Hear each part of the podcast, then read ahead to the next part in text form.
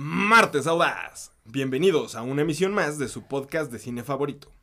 En esta ocasión tenemos un episodio bastante complicado, pues abordaremos el último proyecto live action de Disney, película que está en boca de todos y lamentablemente no tanto por la expectativa del filme, sino por las críticas a la inclusión forzada respecto al color de piel de la protagonista. Me estoy poniendo nervioso.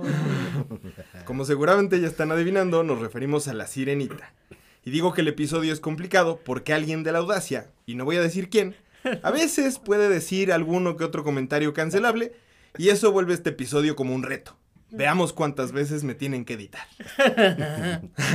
Adicional, hablaremos de si las películas live action de Disney son o no una buena idea y por qué. Por último, abordaremos Succession, una serie de la que la audacia era muy fan y lamentablemente llegó a su fin. Yo soy Pablo Audaz y me encuentro con mis hermanos y audaces favoritos, Alan el Recio y Pepe Audaz. ¿Cómo están, hermanos? Bastante, bastante contento, sobre todo porque tengo mucha expectativa de, de- de saber. Creo que este episodio va, va a estar en la línea de lo cancelable, ¿no? Pero, pero vamos, miedo no hay, ¿no? Al final somos audaces, la audacia del cine, entonces vamos a hablar como se tiene que hablar. El que tenga miedo de morir, que no nazca. Exactamente, carajo. El que tenga miedo de la cancelación, que no invita a Pablo. Pero como acá miedo es lo que eh, no tenemos, eh, Pablo va a llevar la batuta del episodio. Entonces vamos a depender eh, plenamente y ciegamente en el poder de la edición y en los comentarios de producción. que, a ver, vam- vamos a ser honestos, ¿no? O sea, también a la Armada Audaz que, esté escuchando, a los nuevos que lleguen a escuchar este episodio sobre todo, y que por ahí escuchen algún comentario del cual pueda ser cuestionable o, o digamos que puedan dudar de nuestra moral o nuestra educación. Se sabe que somos unos barbajanes. Entonces, a ver, tengan eso en mente y Te- prácticamente todo lo que decimos, pues es de chill, güey. O sea, Ten- tengan muy presente eso de separar el arte del artista, puntualmente con Pablo, y, y de separarnos a nosotros dos también de los comentarios de Pablo. De antemano me deslindo de cualquier cosa que pueda decir. Funciona muy bien como disclaimer. Yo, no- yo me disculpo de antemano o de, de la Por susceptibilidad. existir, de- discúlpate por existir, hijo de la chingada. No sé de qué me hablan. Yo nunca he sido cancelable en mi Va- vida. vamos a, a hacer un reto.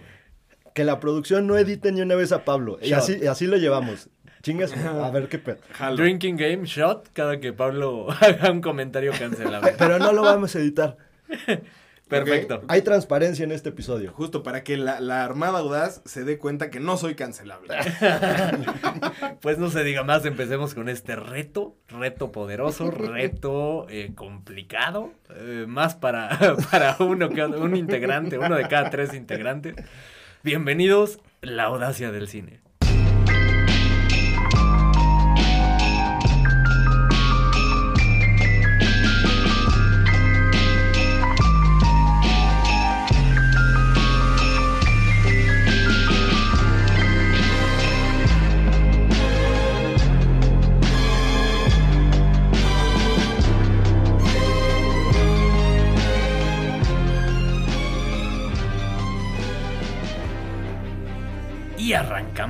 Una emisión más. Nerviosos, eh, los veo eh, con cara de nervios, los veo contenidos. Ojalá nos podamos ir liberando de esta tensión conforme vayamos avanzando con el tema.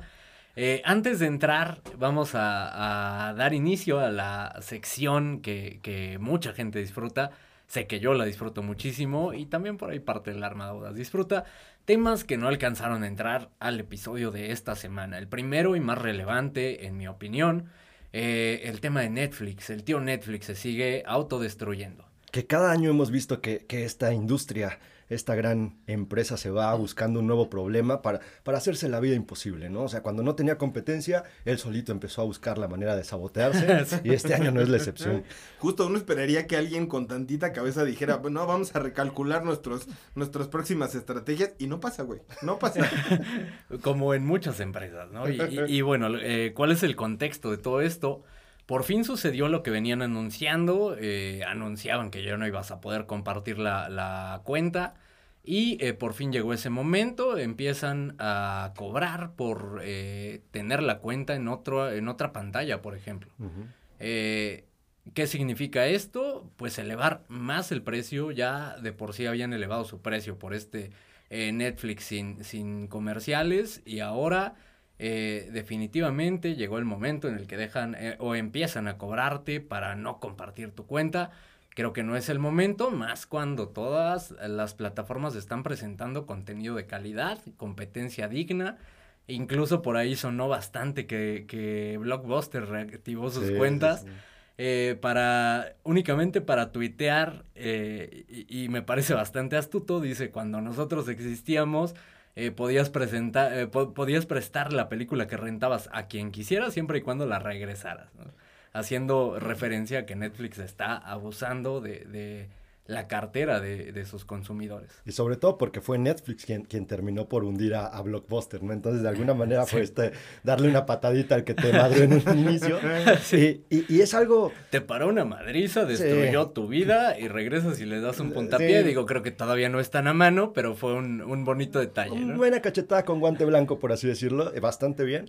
Que creo que no es, el, no es el momento para que Netflix haga esto, sobre todo porque no tiene tampoco el contenido eh, sublime que, pueda compararse con otras plataformas. Hoy pasaba este, por, por una carretera y veía un espectacular. Hay una, una película que sacaron hace poquito con Jennifer López, güey. Creo que se llama La Madre. Madre. La Ah. Madre, güey. Y en su... A en la su- madre. a la madre con esa película. En su promo estaba la, la- la foto de, de J-Lo y al lado decía, no hagas que se quite la chancla. Y es como de, güey, tus ¿En pinches serio? sí, sus campañas. Y es muy cerquita de aquí, es muy cerquita, ¿no? Van a ver, güey, no sé. Y encima me subes el precio, cabrón, o sea, no mames. Sí, como que no es momento. Hubiera sido distinto cuando estaban dominando con todas estas series. Ahorita, ¿qué les queda? ¿Realmente algo que los emocione de Netflix? Eh, quizá la última temporada de Stranger Things y párale de contar. Y que al final ahorita está detenida por todo lo que, o, o estaba detenida por todo el tema de, de la huelga de los escritores. Entonces, pues sí, justo definitivamente no es el momento ideal para hacer este tipo de, de o tomar este tipo de decisiones.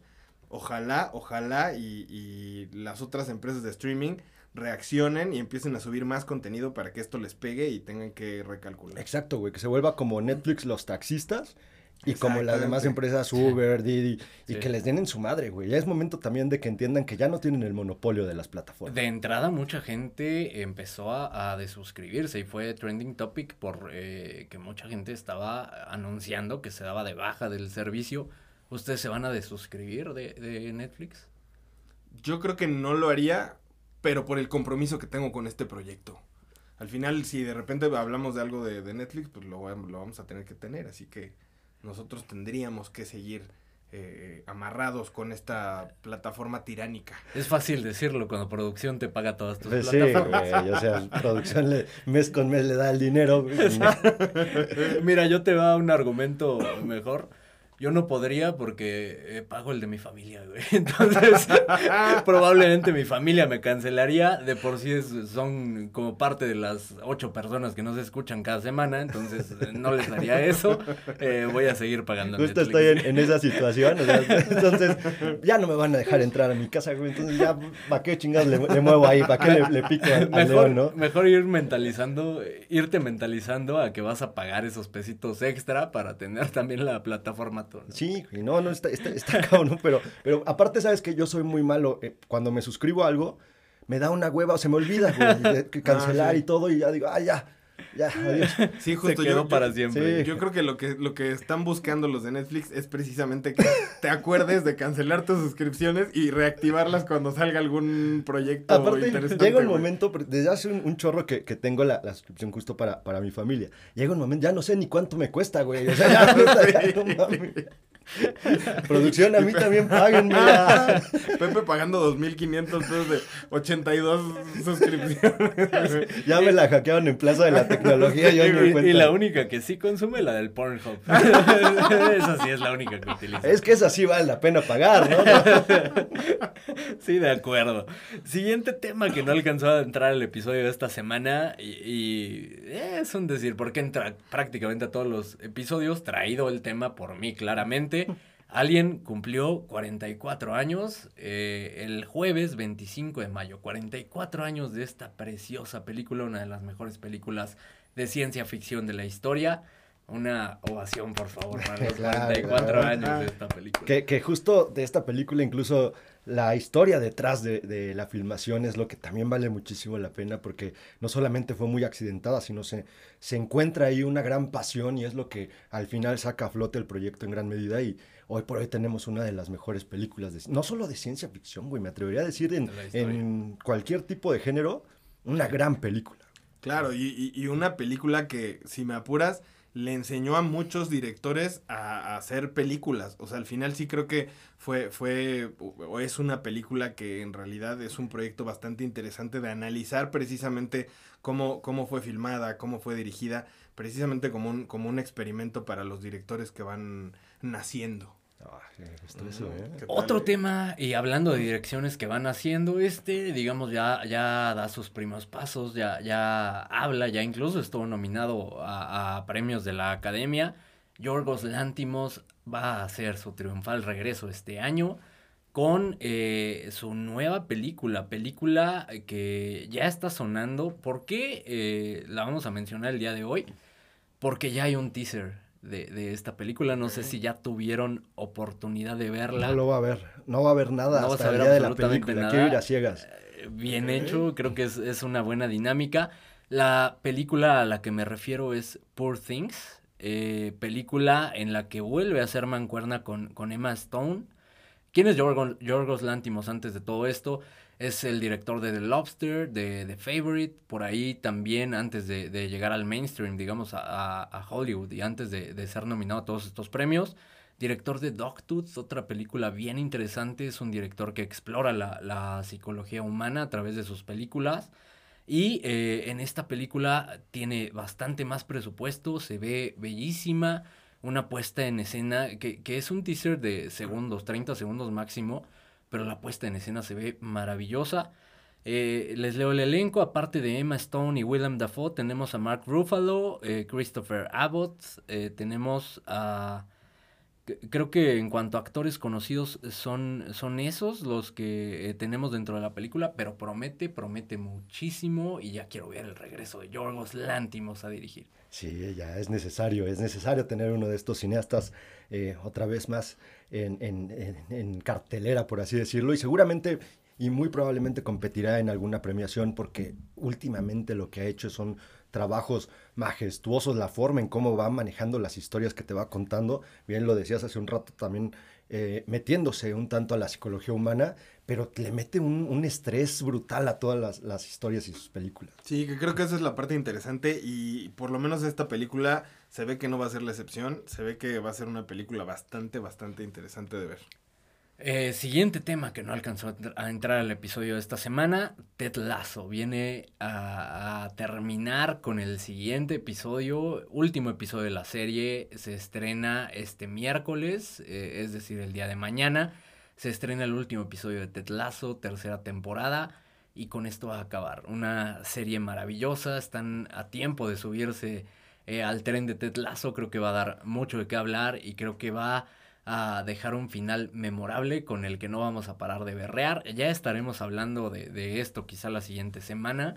Por lo pronto pónganse al día que es una serie eh, preciosa y el final promete muchísimo. Sí, estoy muy triste porque se nos acaba Ted Lasso. Güey, es que es una gran serie, güey. Neta, yo no sabía que, que ya se iba a acabar. Y justo cuando vi el episodio pasado y fue como, ¿qué está pasando aquí? Y ya, o sea, y, y, me puse a investigar y me di cuenta que ya era el último episodio de la serie. Fue como de, güey, no, ¿por qué me hacen esto, güey? Es que es, es, una serie justo que no sabes que la necesitas hasta que la empiezas a ver. Y ahí dices, el mundo necesita ver Tetlazo. No por el tema de, de, de fútbol ni el tema de, de, deportes y esto, sino también por la nobleza que hay en los personajes. La humanidad. La humanidad. Es un mundo en el que quisieras vivir. Es un mundo del cual dices existe, güey. Si hay bondad en el ser humano, no, no todo es malo. Y es como de estos casos extraños en los que empatizas con todos y cada uno de sus personajes y que aprendes, aprendes muchísimo.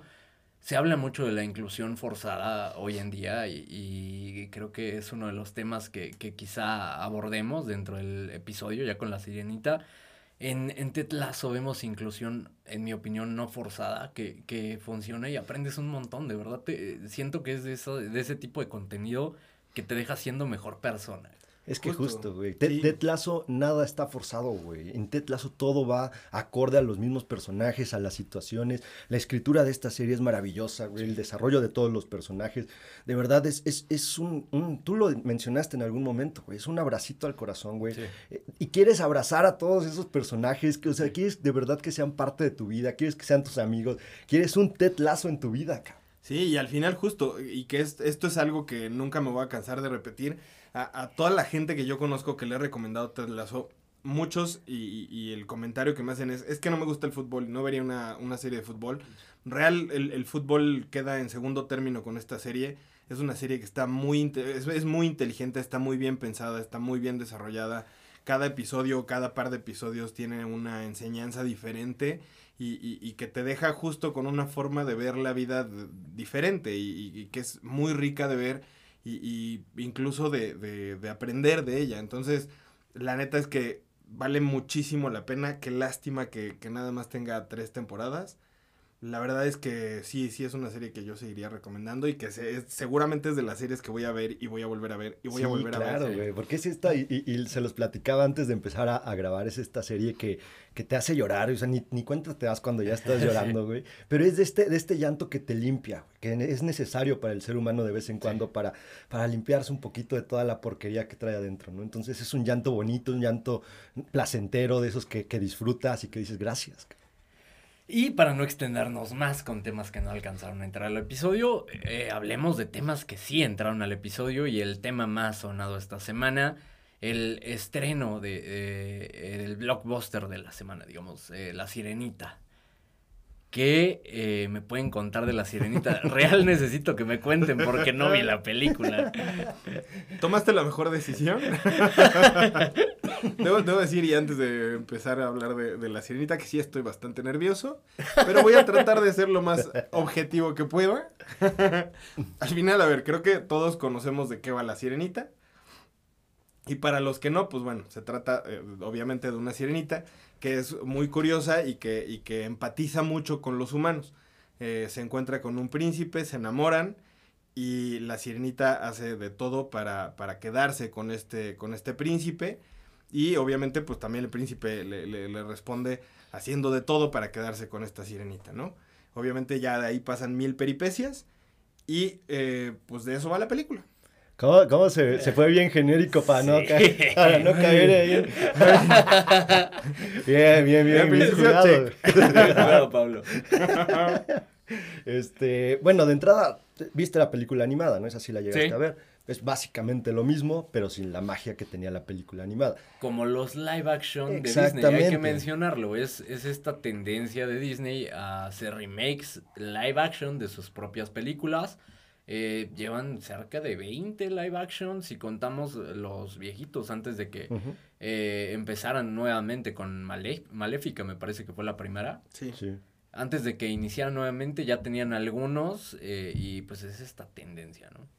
Y que al final creo que es una tendencia que, que podría funcionar si no llevaran los proyectos así tan, tan a la mala. Justo como lo menciona Pepe, esta película es casi una calca de la, la película que vimos en, bueno, obviamente no en el 89, la película que salió en el 89, que para nosotros los que somos más jóvenes vimos muchos años después, pero, pero al final es, es casi la misma película.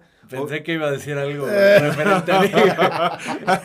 Con razón vi que me estás viendo horrible. Pero mira, me doy cuenta de que genuinamente está preocupado porque Sí. ni siquiera hizo ese chiste No, fácil, güey. no, no, no, Estaba está, ahí. está atento a todos los detalles hoy, Pablo. Estoy concentrado, concentrado. Muy bien, muy bien. Sobre todo porque justo creo que la parte importante o destacable de esta película es que los cambios que hacen eh, eh, de su predecesora del 89 tienen que ver totalmente con pues esta parte como de a lo mejor buscar hacer eh, la película un poco más actual, un poco más, eh, eh, pues sí, de, de- de este siglo, vamos.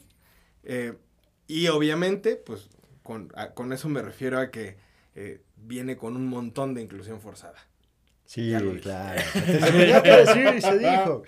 Y, y- y mira, hay, hay un tema acá que a mí me está causando mucha, este, digamos, sorpresa, porque estoy viendo a mucha gente cobarde, en serio, en, en- en redes, que no se atreven a decir tal cual por qué no les gustó la película. Güey, nosotros tenemos el valor porque no tenemos Audiencia. literalmente, ajá, güey, no tenemos audiencia y nada que perder, güey. Hay gente que sí tiene que perder porque vive de esto, nosotros claramente no. Y les vale madre esta pato Borghetti, él, él vive de eso y le vale un pepino, güey. Buen punto, güey. O sea, ¿por qué a mí me va a importar? A ver, no, pero ya, ya hablando en serio, o sea, no es un tema. A ver, voy a dejar de lado aquí el tema de la, de las, eh, el personaje de la sirenita. Y te voy a decir por qué la película no vale madres. Los efectos son chafas, güey. O sea, neta, he visto live action de, de- de Disney con mejores efectos. Esta madre costó poquito más de 200 millones. No se ven. Es una barbaridad y yo No se ve. Y, y es algo de una de las preguntas que traía 250 millones de, de dólares es lo que cuesta esta película y en el tráiler los efectos se ven paupérrimos. Son así en la película. Sí, sí. todos los efectos son tristísimos. Eh, creo que, y digo, e- esa es una de las partes de, de- de los errores de la película, pero la película está plagada de errores. O sea, al final sí se fueron por la misma línea de la historia que ya estaba, pero todas las actuaciones son malísimas. Em, todos los personajes son acartonados. Incluso el CGI de los mismos personajes que quisieron eh, emular más reales.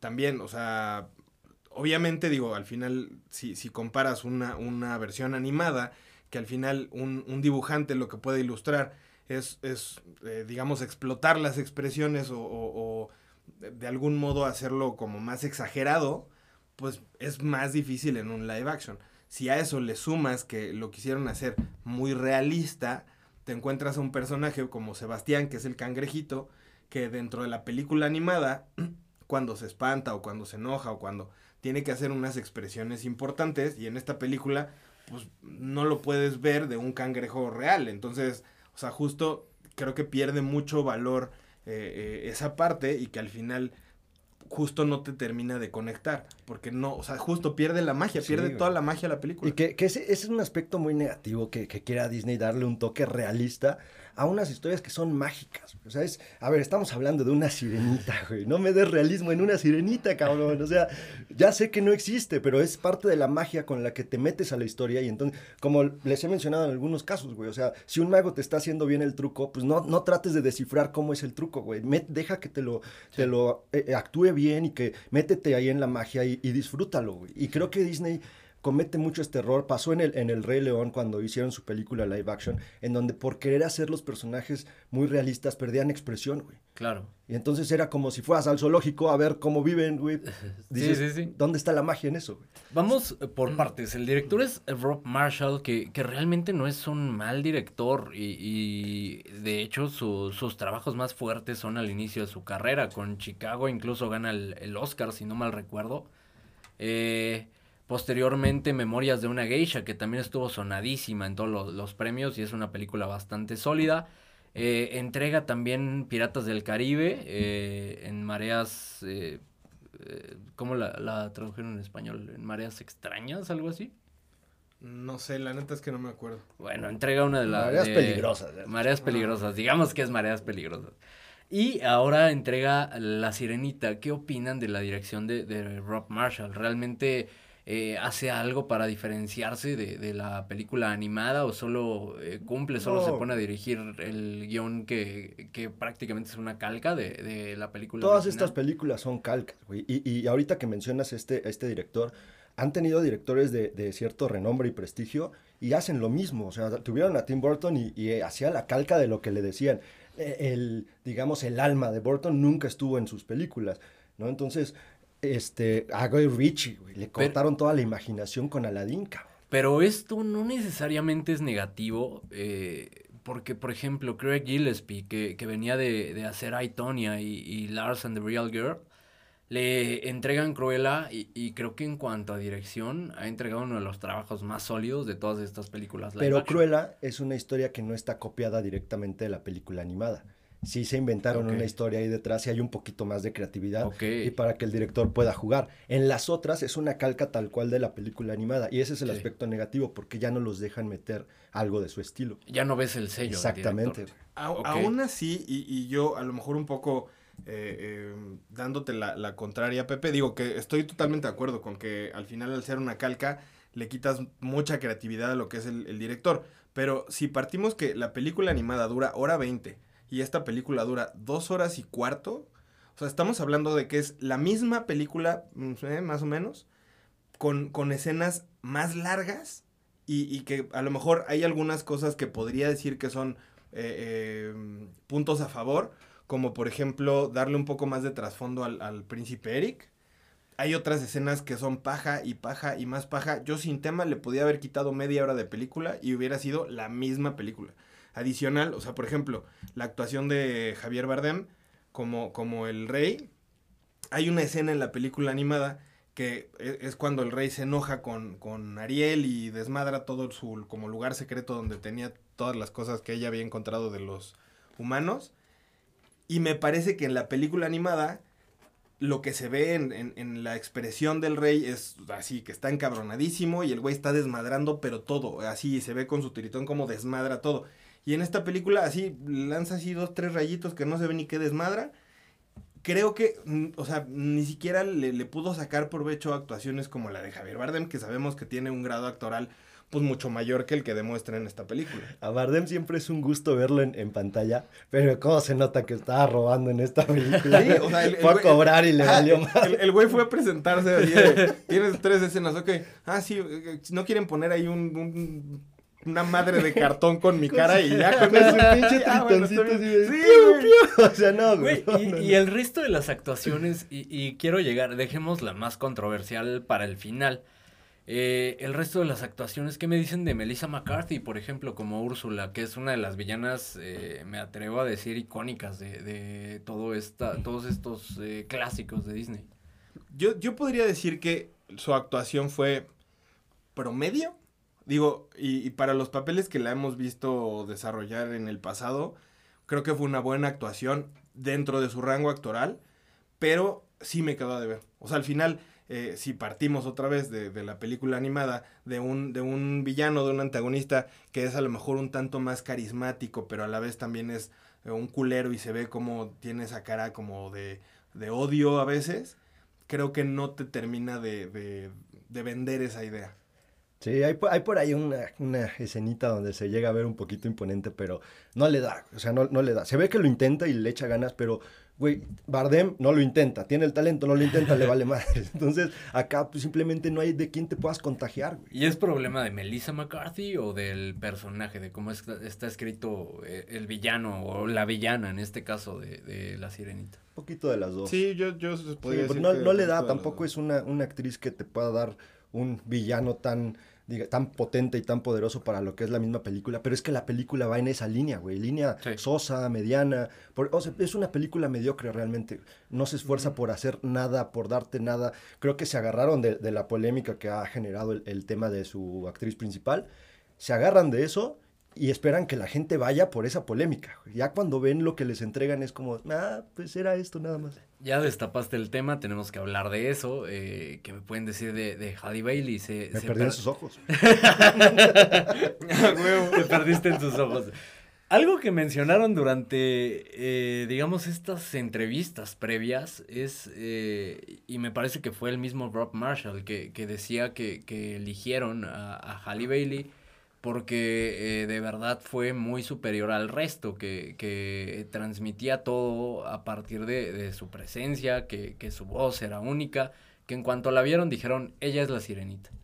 ¿Qué opinan de esta parte? ¿Realmente vieron esto mismo que vio Rob Marshall? Eh, cuéntenme de su O sea, a menos que el resto del cast haya sido actrices de La Rosa de Guadalupe, no le veo por qué sería tan superior. O a lo mejor también hizo un buen cast, pero no le dieron herramientas con qué trabajar. Es un tema también ahí de dirección, es un tema del desarrollo del personaje. Hay, hay digamos que no, no le ayudan tampoco.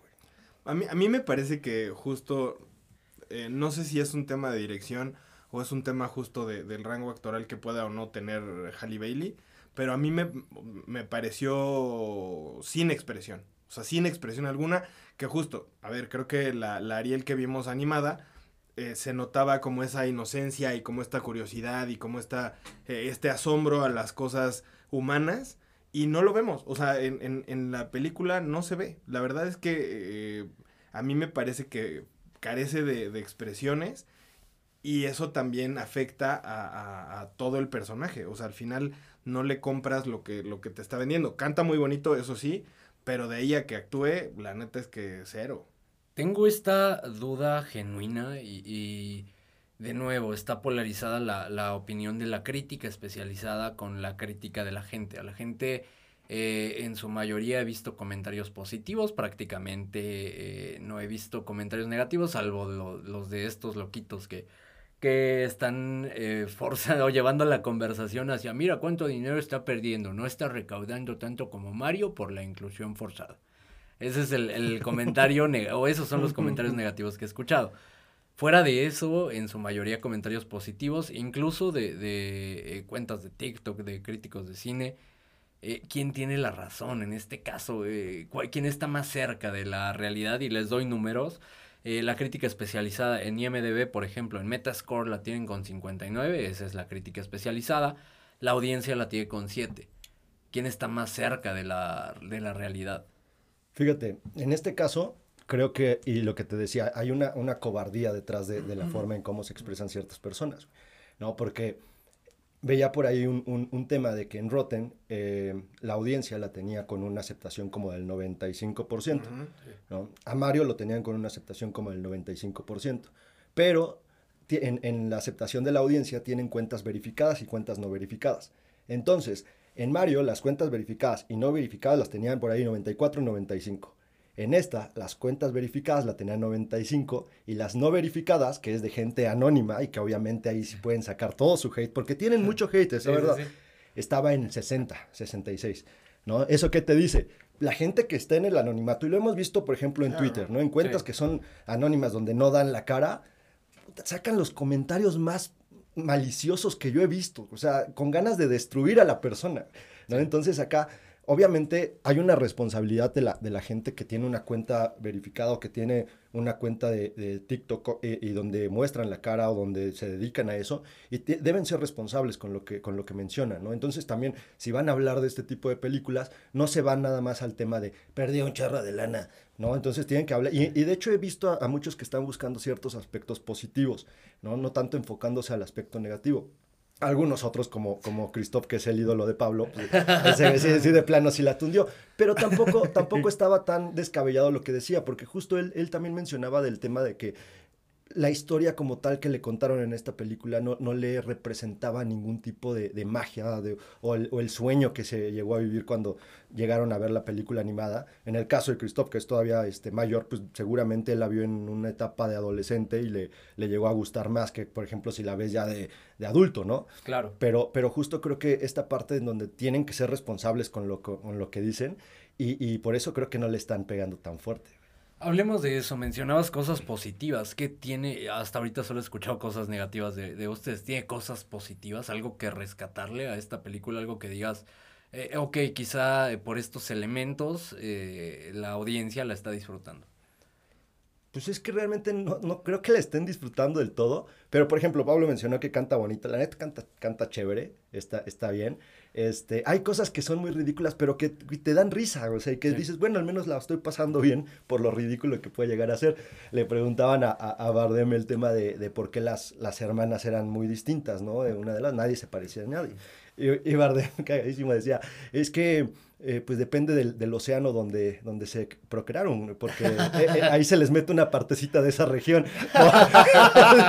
o sea, güey, ves, o sea, te da risa.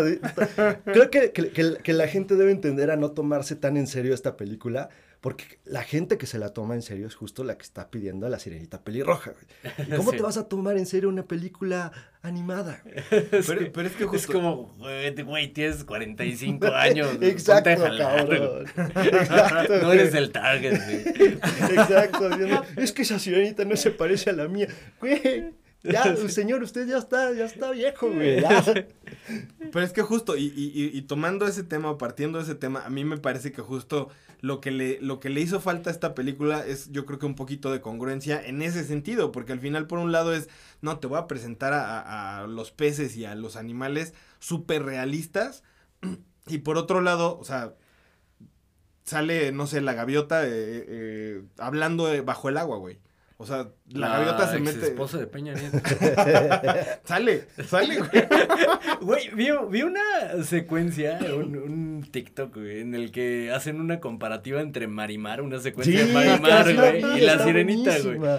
Es como. Y digo, no vi la película claramente, pero la secuencia es igualita, güey. Es que es Marimar, güey. La historia es Marimar y está muy chévere eso, güey. Ahora, nada más faltó el pinche perro hablando. O sea, está, está, está muy mamón, güey. O sea, y, y te digo, o sea, si, si vas con esos ojos de no tomártela en serio, es como si te vas a tomar en serio los rápidos y furiosos. Obviamente vas a salir enojadísimo, cabrón, ¿no? Vas a decir, Toreto lo hizo una vez más. Güey, pues ya sabes qué vas a ver. Güey, pero es que aún así, o sea, aún, aún así, y, y sin tomarte en serio la, la película, y debo mencionar esto porque si no, luego voy a tener pedos, pero eh, justo a mí, a mí la película, yo en lo personal, me parece aburrida. No es la peor del- de las películas live action que ha sacado Disney, obviamente no es la mejor, pero a mí el, el ritmo y esta carencia de, de magia de la que hablamos me hizo que la película se me hiciera extremadamente larga, muy aburrida, incluso por ahí algunas escenas me, me, la- me las tuvo que contar mi novia porque sí me quedé súper dormido, güey. O sea, a- te hablo de tres minutos, cuatro minutos, pero sí, o sea, sí era como de, ¿qué, qué pasó? ¿Qué pasó? Esa es la edad, güey. Ya te empiezan a ver las películas, Pablo, ¿no? Va. Justo, güey, sí, sí. No, pero mira, sí, es muy cierto, güey. Partamos desde eso. La película es muy mediocre, güey. O sea, es muy, Sí. no te entrega nada más. Es más, y, y lo mencionaba hace rato, ¿no? Su, su pilar por el cual se sostienen es por la polémica de la actriz. Cuando tu, cuando tu punto Justo fuerte es eso güey, entonces tu película es mediocre y no tiene nada que entregar. Justo eso iba, y, y ya habiendo visto la película, eh, era una de las teorías, ¿no? Y, y de hecho, eh, no sé si lo platicamos en la audacia o, o fuera de, de la audacia. Me quedé dudando porque dije, me van a cancelar. Eh, no, no creo que sea cancelable. Creo que lo mencionamos y, y- y dijimos, este tema de, de cambiar la raza de, de la sirenita suena más a, a un tema de Disney de, de querer crear esta polémica barata donde no existe, donde sabe que, que estos grupos extremos van a chocar, que estos loquitos van a salir a, a hablar de la película y tenerla en la conversación. Y, y basarse en eso para que el otro grupo vaya a verla e impulse la película a pesar de que la calidad sea cuestionable, eh, la van a empujar y la van a enaltecer. Eh, habiendo visto la película, ¿creen que fue más esto, o sea, la estrategia de Disney, eh, como llevarlo a, esta conversación, forzando ellos mismos de esta conversación para, para exaltar su película y hacer dinero? Yo, yo podría decir que no, sobre todo porque hay, obviamente, justo de lo que más hablan de esta película es, es de la raza de la protagonista, pero eh, ya siendo como muy objetivos, esta parte de- de cambiar el color de piel de la protagonista de la sirenita ni siquiera pega tanto como otro, otro cambio argumental que hacen en la, en la misma historia, que a lo mejor es, es un cambio argumental bien X y que eh, al final tampoco tiene peso eh, dentro de la misma historia, pero eso sí se siente así, pero no forzado lo que le sigue. En, en- en esta historia, el príncipe Eric es adoptado. En la, en la historia original no era adoptado, pero en esta historia es adoptado por, por una pareja que ya en esta película el, el rey ya no está. Y la reina es, es igual de, de- raza afroamericana. Y entonces eh, a él lo adoptan. ¿Y por qué? Pues no más. Así, o sea, y eso se siente incluso todavía más forzado que la parte de cambiar el color de piel de la, de la protagonista, que eso podría haber funcionado sin tema. A mí me parece que sí, genuinamente, eh, Disney lo que está intentando es meter, meter inclusión en donde no tendría por qué meterla y meter como eh, cambios argumentales para hacerlo más actual, en donde en realidad es que tampoco pesaría tanto para la historia y justo se siente eh, se siente ser orgánico, se siente como muy metido con calzador. Esa es la parte que, que justo yo creo que pues está muy gratuita para que, para, pues para nada, güey. O sea, ahí sí es donde se siente como mañoso. Yo por eso no creo que realmente Disney lo haya dicho como de, ah, vamos a meter este pedo para que sea como controversial y que la banda vaya al cine. Yo creo que no es tanto por ahí. Creo que más bien justo es, es esta parte como de a huevo te tengo que meter a un personaje diferente para que, para que nos veamos más inclusivos o más actuales. Creo que por ahí va el tema. Me queda claro que Pablo es de estos loquitos a los que me refería, que, está- que están yendo a, a- a acosar familias. O sea, de inclusión forzada, malditos dijo, progres. Entre No, no, pero, pero mira, yo, contrario a eso, yo creo que el, el tío Disney es bastante más malévolo de lo que pensaríamos. Y yo creo que estos güeyes no hacen nada al azar, güey. O sea, el hecho de que se haya generado esta polémica es como lo que hemos platicado de, de- Sí. de la manipulación que han utilizado Marvel o algunas otras Sí. compañías para la audiencia.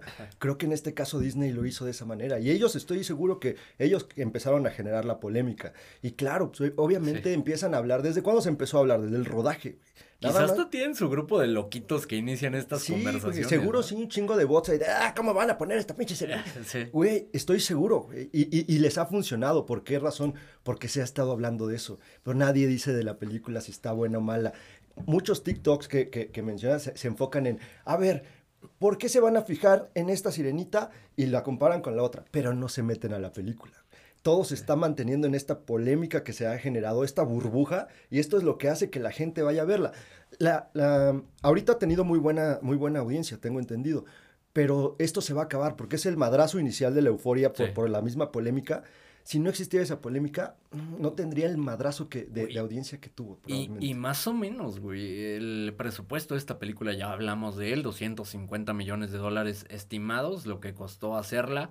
Y hasta el día de ayer reba- llevaba recaudado, considera este fin de semana, llevaba recaudado 186 mil, eh, 186 millones de dólares. ¿Qué quiere decir? Eh, está todavía por debajo, 65 millones por debajo del presupuesto. Eh, usualmente una película exitosa y, que va a, generar muchas ganancias recupera al menos el presupuesto el primer fin de semana. Acá está todavía por debajo. No sé si le va a alcanzar para, para ganar dinero y, y algo digno de celebrar de, de gente como tú, Pablo. No, Qué no- bueno. No, no creo que lo alcance, güey. No creo que lo alcance. Pero, pero la calidad de la película no está ni para 100 millones de recaudación, güey. O sea, de verdad, la calidad es, es muy mala. O sea, te digo, los efectos. Hay un tema ahí que yo me causó mucho conflicto. Ahorita que mencionabas el, el- el aspecto del, del príncipe, no hay química entre los actores. Cero química. O sea, se supone que se están enamorando. Güey, pareciera que se odian, cabrón. O sea, de verdad se ve incómoda la pareja junta. Güey, hablemos de eso. Ya me dijeron, es mala, muy mala, ¿no? Eh, hablaban hace rato de, de que no es la peor. Eh, En mi opinión, o al menos de las que he visto, creo que no he visto eh, todos los live actions, pero una de las peores debe ser Mulan. ¿Qué tan arriba o qué tan cerca está de Mulan? Híjole. Yo- y, yo, y yo igual pondría a Mulan como la peor. Eh, dicen también que Peter Pan y Wendy es de las peores. Yo creo que la pondría... Híjole, pues sí, yo creo que arriba de, de, de Mulan. Digo, eh, definitivamente no he visto todas las, las películas live action que ha sacado Disney, pero sí le pondría arriba de Mulan, abajo de El Rey León. Probablemente la pondría a la par de Pinocho. Justo por lo mediocre que son. Porque Pero son Pinocho dicen que es malísima, ¿no? Es he muy visto. mala, güey. Es muy, muy mala. Pero va por esa línea así medianita. O sea, no pasa nada. No sientes como ningún tipo de, de- de riesgo en los personajes. No hay un camino de punto A a punto B que tengan que recorrer los personajes. Está todo va planito, planito. Justo una película, lo que le pasó a Pablo, para dormirse. De verdad. Y, y la mejor, en mi opinión, la mejor es Cruella. ¿Están de acuerdo? Sí. Ay, es que a mí sí me gustó el libro de la selva, güey. De ah, no lo he visto. Esa sí, la esa- verdad esa sí me gustó. No, no la he visto. Y fíjate, ahí cre- creo que John Favreau lo entendió muy bien porque le mete mucho suspenso a la, a la, a la misma película y eso fue la, la parte que me gustó. Aparte, encima de que los, los este, personajes creo que los diseñó bien, funciona muy bien para entretener. Creo que esa es de mis favoritas. Me la llevo como, Ah, igual- como igual habrá que pendiente, ojo. sí, habrá que echarle ojo. Por lo pronto decimos estos proyectos están muertos, ¿no? Realmente no tendrían que existir estos remakes live action, al menos no escena por escena. Y eh, para sorpresa de absolutamente nadie, vienen eh, varios. Viene Blancanieves, que hicieron lo mismo eh, y ya están iniciando esta conversación. Sí, sí, sí. Porque eh, la protagonista es eh, Rachel Zegler, que, que claramente no es eh, digamos, uno de los elementos importantes de Blancanieves es que su piel es blanca como la nieve, ella no es de raza blanca, entonces ya empezó la conversación por acá, ¿no?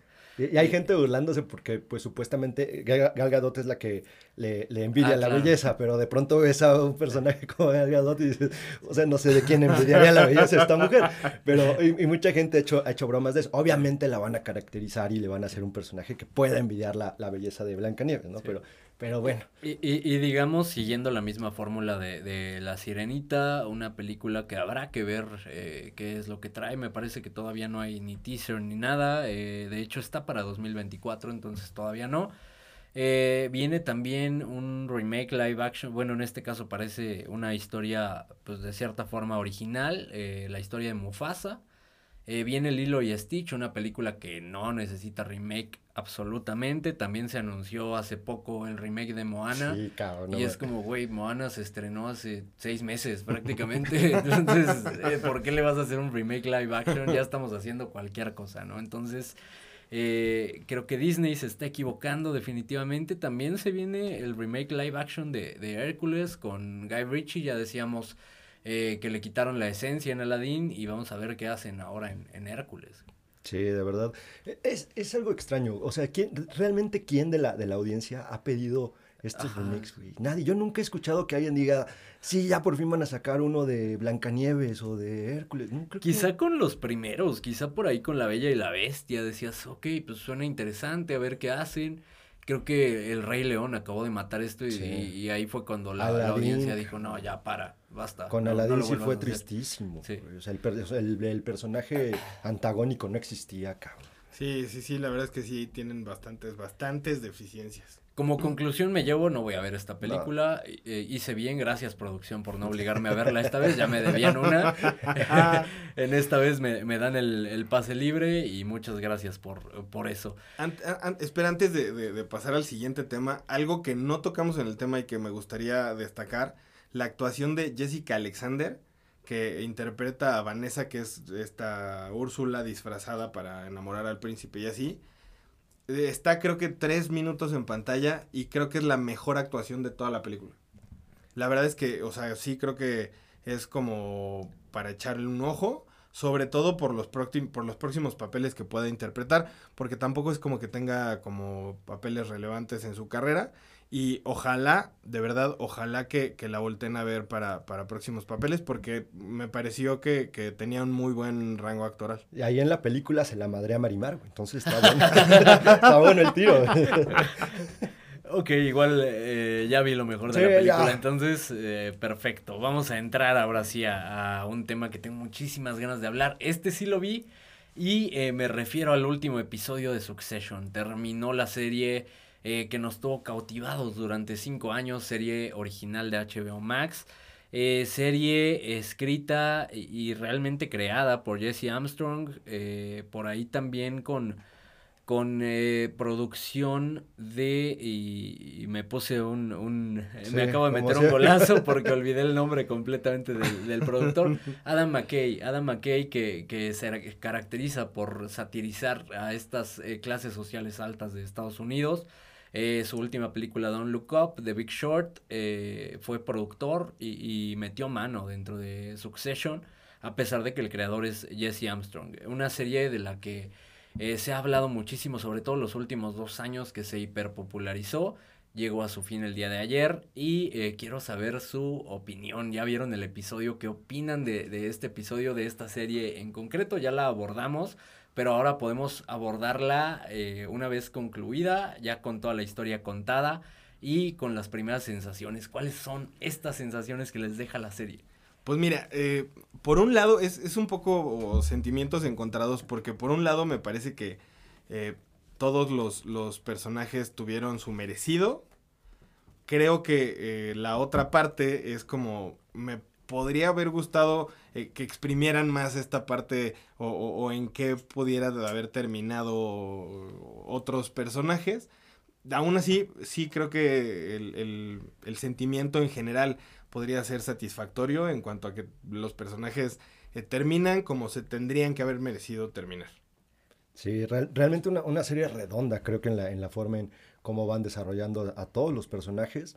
Es, hay algunos que obviamente se convierten en tus favoritos, algunos arcos que también eh, de, alguna manera disfrutas más, pero creo que en términos generales la, la, serie fue muy, digamos, muy acorde a lo que nos iba mostrando desde un inicio. Siguieron una, una línea, pero no una línea normalita, sino siguieron una línea de muchos altibajos y un, una línea frenética, si lo quieres ver de esa manera, porque cada uno de los personajes tenía un conflicto interno que justo quería saber en qué iba a detonar esto, ¿no? Entonces, creo que todos los personajes, como bien menciona Pablo, tuvieron lo que, lo que se habían buscado, digamos que así como lo buscaron dentro de la misma serie, capítulo a capítulo, al final es lo que tuvieron.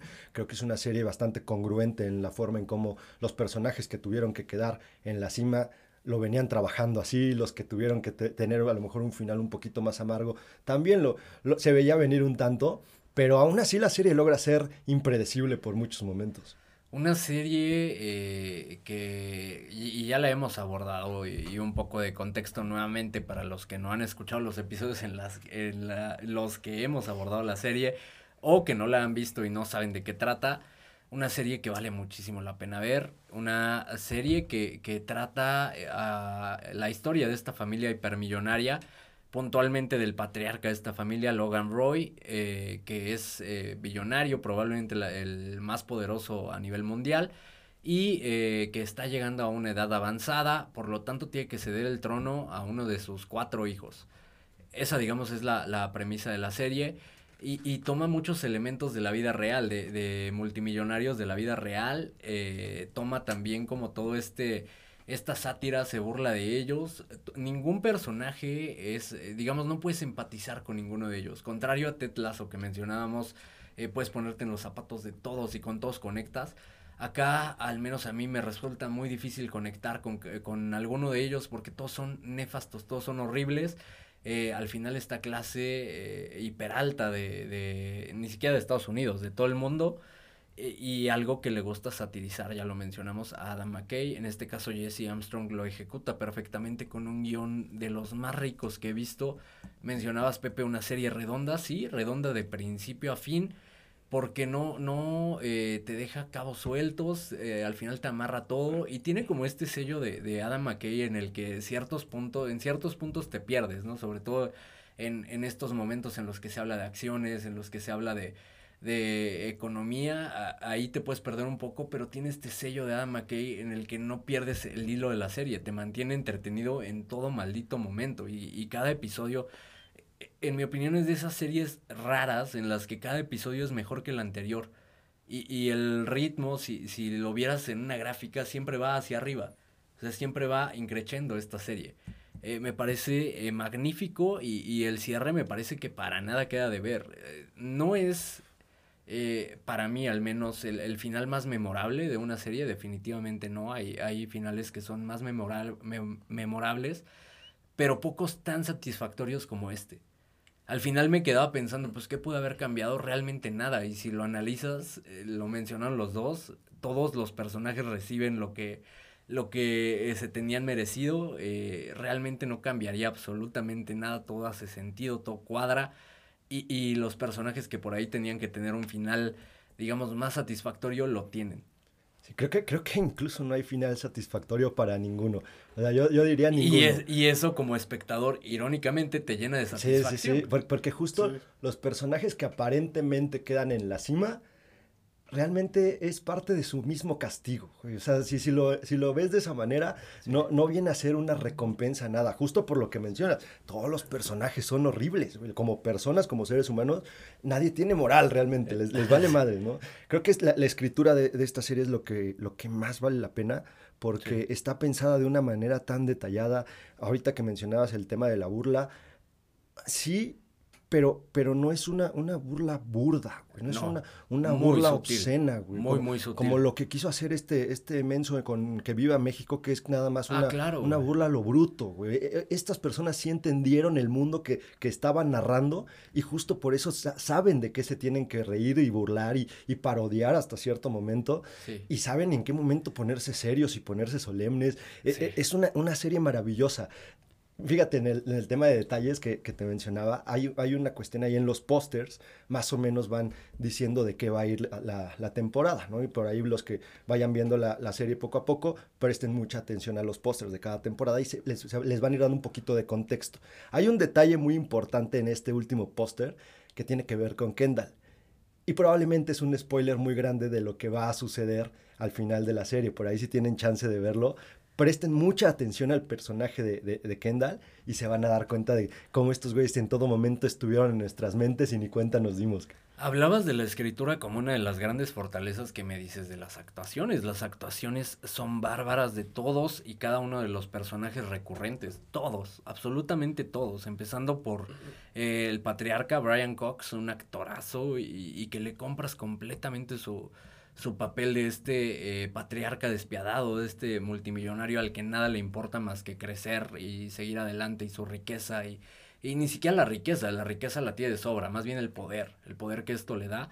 Eh, lo hace de forma magnífica, de los mejores roles, interpretando un tipo, un, personaje de este tipo que me ha tocado ver. Eh, Jeremy Strong como, como Kendall también es bárbaro y creo que tiene los, los momentos eh, más complicados, hablando histriónicamente de toda la serie, me parece que él los tiene y, cada uno lo ejecuta mejor que el anterior. Eh, Sarah Snook como Shivan Roy, impresionante. Eh, Kieran Cocking, que por ahí iba a decir reaviva su carrera, pero no, realmente nunca había tenido una carrera. ¿Quién es Kieran Cocking? El hermano de Macaulay Cocking, el protagonista de Mi Pobre Angelito que era conocido por eso, por ser el hermano de, de Macaulay Culkin. Hoy Macaulay Culkin es el hermano de Kieran Culkin. Así, justo. De verdad lo hizo impresionante y, creo que va a pasar a la historia como uno de los de las mejores interpretaciones en una serie. Lo veía hace poquito codeándose con Pedro Pascal eh, en una mesa redonda de actores. Y, y, los dos de verdad una química impresionante y, y qué padre ver a, a Kieran eh, explotar su carrera a esta edad y, es haciendo lo que Macaulay Culkin, su hermano, jamás pudo hacer. Sí, claro, que fue muy, muy efímera la carrera de este, de esta persona y desafortunada también, ¿no? Porque por ahí hubo unos temas, eh, digamos, en tanto este, turbios, familiares, este, un tema también ahí de salud y todo este tipo de cuestiones. Entonces, obviamente está, está perdida su, su carrera, pero no así del hermano que nos ha dado personajes. Es que me atrevería a decir que es, es el personaje con con más, con más capas dentro de la, de la misma serie. A pesar de que, de que los el resto de los personajes también tienen muchísima tela, o sea, tienen muchísimo jugo, muchísima carne, pero creo que este personaje, y, lo mencionamos en el, en el, episodio que hicimos de, de Succession, que mencionábamos justo el, el, arco del personaje, de verdad era, era vertiginoso, cabrón. Estaba, estaba, es, hermoso ese, ese personaje. Claro, y que justo, eh, y, y, un poco retomando lo que, lo que platicabas, Alan, que al final no conectas con nadie pero si lo piensas de una forma como muy objetiva, puede que sí llegues a conectar con todos, no de una manera grata, ¿sabes? O sea, sí es como que cada uno te transmite en algunos episodios eh, como, como esta parte humanidad, de... Ah, güey, justo que es como de qué culero es ese cabrón.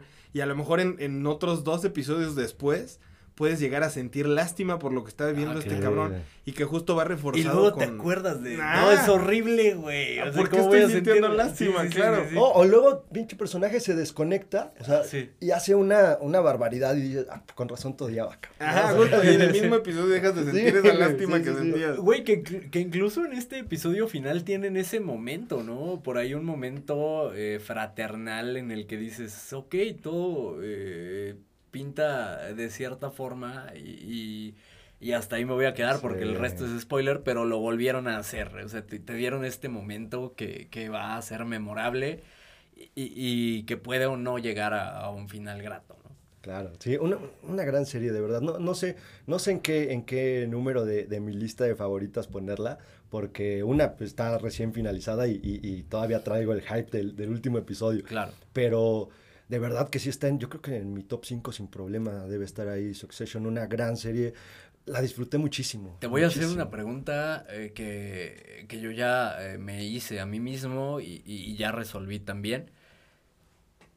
¿Qué serie es mejor? Y las dos son de, de, HBO, eh, de HBO, curiosamente. ¿Mad Men o Succession? Probablemente es que también te digo, estoy hablando desde, desde el hype de, de haber terminado la, la serie. Probablemente diría que Succession, porque siento que, que, fue todavía más redonda en cuanto a los episodios. Siento que Mad Men a pesar de que de principio a fin es una serie con muchísima calidad, algunos episodios puede que hayan bajado un poquito el, el digamos, el, el, ritmo en cuanto a lo que te mantenían en, en suspenso de, de, ver en qué quedaban los personajes. Y Succession no, Succession es un, un, un ritmo cardíaco que de verdad, si ves yo creo que si ves toda una temporada en, en, un día de corridito, o sea, si terminas como con esta adrenalina de decir que, o sea, necesito seguir viendo esta madre. sí, yo, yo estaría de acuerdo con Pepe. Y justo, a lo mejor es porque acabo de, de terminar de ver el, el, último episodio de la temporada, pero sí siento que, que la serie está eh, a lo mejor pues un poco mejor desarrollada en cuanto a que en el mismo episodio te pueden generar un montón de emociones a lo mejor no, no tan positivas, pero justo sí te dejan esas emociones a lo mejor muy diferentes en el mismo, en el mismo episodio. Creo que yo sí pondría Succession arriba. Ahí te va, creo que es eh, eh, mejor hecha, está mejor hecha Succession, es una serie más redonda, lo mencionaste eh, perfectamente, creo que está mejor escrita, también son menos temporadas, entonces es, es más fácil tener mejor calidad con menos episodios. Eh, sin embargo, y este es, no sé si es lo correcto, pero muchas veces te quedas con esa impresión que te deja el último episodio.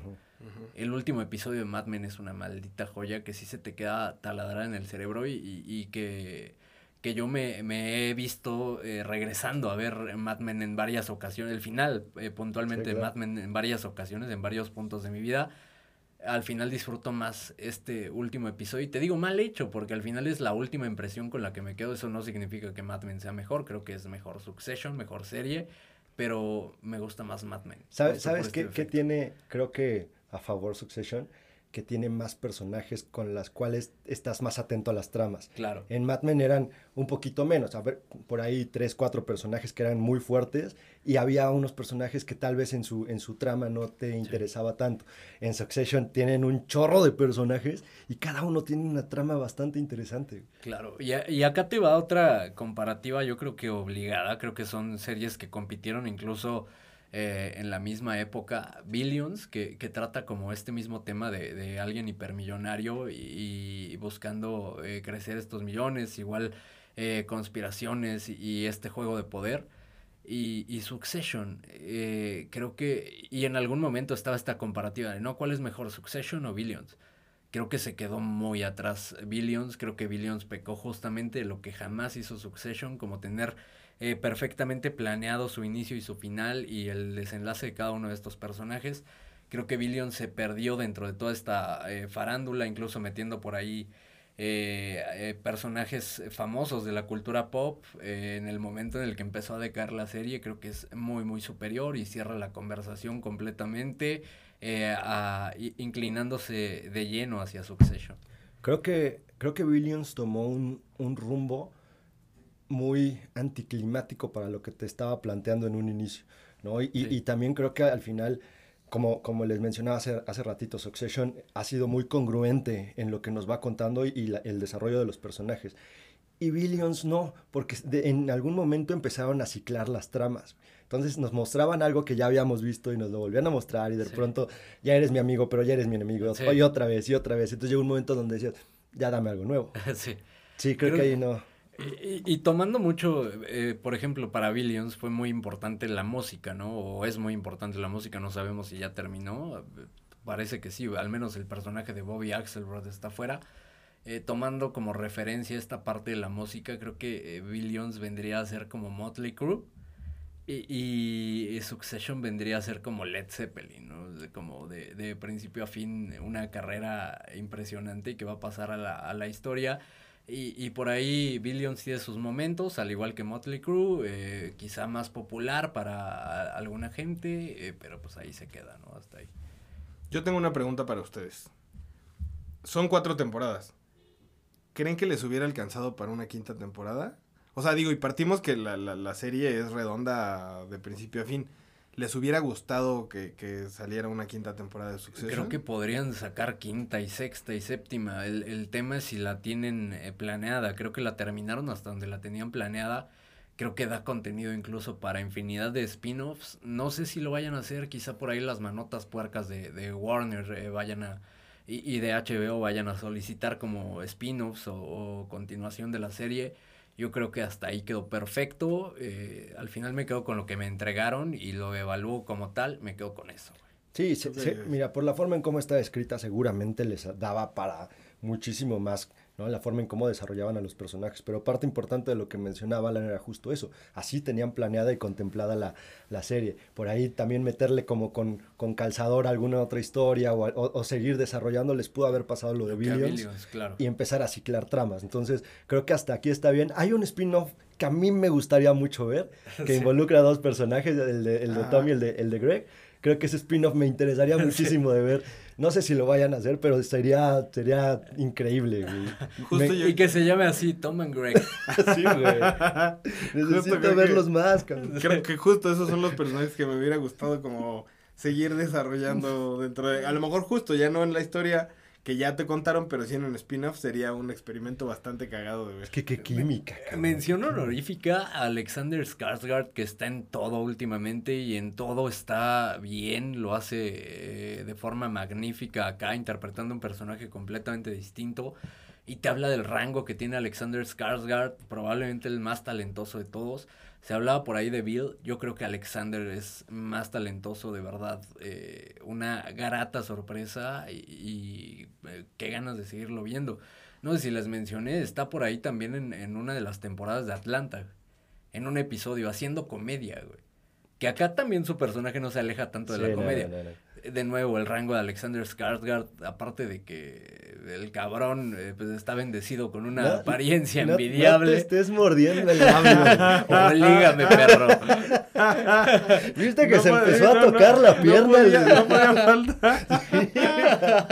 No, pero justo, o sea, el año pasado lo vimos haciendo un, un vikingo maldito Sí. y cabrón, le compras todo. Y en esta ocasión que también se ríe un poquito de sí mismo, In- lo hace increíble. Incluso en la película de, de la más reciente de Brandon Cronenberg, eh, también lo hace de forma Ah, claro. increíble. Y creo que es de lo rescatable de, de esta última entrega de Infinity Pool. No sé si la abordamos al final. eh, La de- dejamos, la dejamos. Era de esas películas que cada semana íbamos a abordar Sí. y no abordamos. eh, por ahí lo más rescatable es Alexander Skarsgård. Y Mia Goth también, bastante bien. Sí, cierto. Por lo pronto, eh, Succession, para la gente que no la ha visto, recomendadísima, de verdad. Necesitan ver esa serie. Eh, ya acabó, qué mejor, se pueden ver la- las cuatro temporadas eh, bastante rápido. Son 39 episodios de una hora aproximadamente. Eh, por ahí la pueden ver en dos días, ¿no? sin Eh, si son dormir. unos pinches adictos y Sí. que probablemente puede pasar, ¿eh? Pues la empiezas a, a- a ver y ya no la quieres soltar, cabrón. Por ahí un fin de semana sin dormir, de poco sueño, se avienta la, la serie completa. Así es, Sí, una completa. gran serie. Entonces, esa es la recomendación. Si entra en la Succession, no a la Sirenita, no gasten su lana. Si ya es mucho su afán por ver la Sirenita, pues espérense a Disney Plus. Sí. Y véanla. Y duérmanse, como Pablo. Por lo pronto, muchas gracias por escucharnos un martes más. No se olviden de seguirnos en todas las redes sociales, de calificarnos en la plataforma de podcast que nos consuman, de preferencia cinco estrellas, si no, mejor ni nos califiquen. Sí, ni se metan. si veo por ahí cuatro, voy a empezar a buscar responsables. Muchas gracias por escucharnos. Hasta pronto.